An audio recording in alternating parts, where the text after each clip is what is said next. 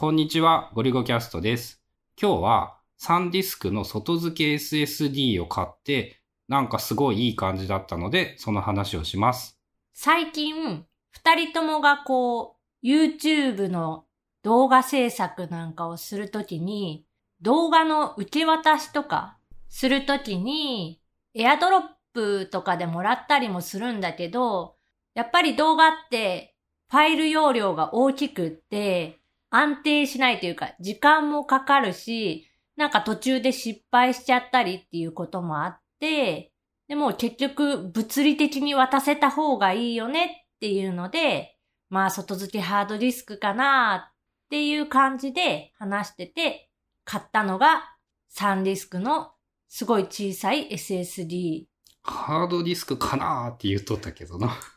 まあ俺たちの世代癖でハードディスクとか SSD とかストレージっていう言葉を使えないよね。まあ自分の、俺の場合にもともともう一個あるのがそもそも、その試しにファイナルカットで動画のファイル、ライブラリを作ってみたら、みるみる間に何十ギガぐらいまで増えてるんだよね。MacBook Pro SSD で確か256ギガしか容量がなくって、このままでは近いうちにもう満タンになってしまう。これは内蔵ストレージでは少々無理が出るかもしれないって思ったりとか、今 MacBook でその写真アプリも使ってるんだけど、写真アプリも iCloud に置いてあるから、ローカルにデータが全部あるわけじゃないんだよね。で、それもね、意外とその iPhone の写真を Mac から iPhone で撮った動画とか、その他の動画をこう、すぐに動画編集に使おうと思っても色々とラグがあって、もう、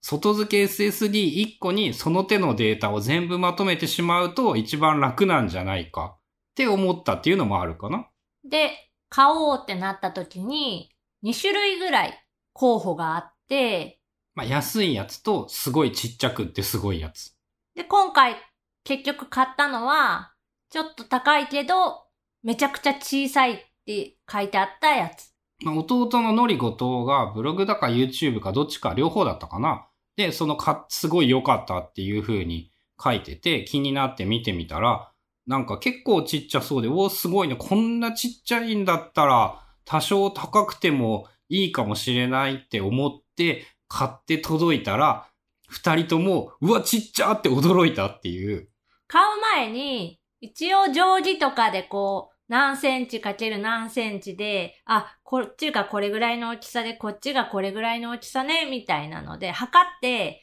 考えておいた。想像はしてたと思う。してたけど、届いて実際に物触ると、え、こんな小さいのって驚くぐらいに小さかった。まあこれだけ小さくなると、やっぱ取り回しがいいとか便利だとか、まあ、だいたい500ギガで1.2万円ぐらいの値段なんで、まあまあそれなりに高いんだけど、USB-C での端子があって、USB3.1 の転送速度なんで、まあ、その、写真とか動画を扱う分にはさほど苦労はしないかなっていうスピードで、で、サイズが、だいたい横が5センチぐらい、縦が9.6センチ。厚みが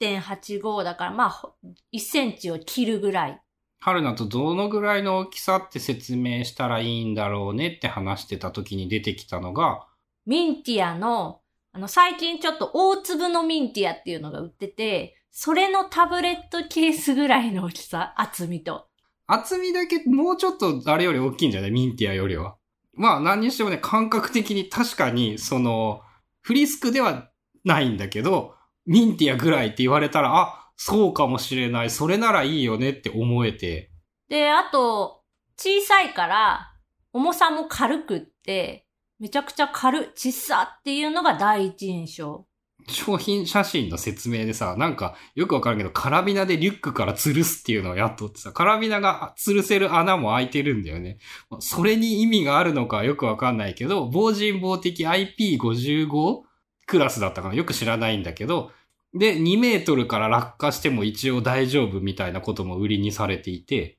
何よりもやっぱ個人的に一番いいなと思ったのは、ファイナルカットのって、ライブラリー1個に全ての管理データから何から動画データからが収まるから、外付け SSD に全部のそのファイナルカットのライブラリー自体を入れてしまえば、物理的にそれを運ぶことで複数台のパソコンで運用できる。俺が作った動画とか、春菜が作った動画をどっちかのパソコンで編集するとか、エンコードだけこっそりと春菜のパソコンをパクってやっとくとかっていうことができそうになるっていうのは、外付けのメリットだね。まあ、同じソフトを使ってて、まあ、ライブラリーの設定も同じ場所をちゃんと参照させてとかはいるけど、あとね、その話とはまた別で、その SSD を買った後に WWDC の発表があって、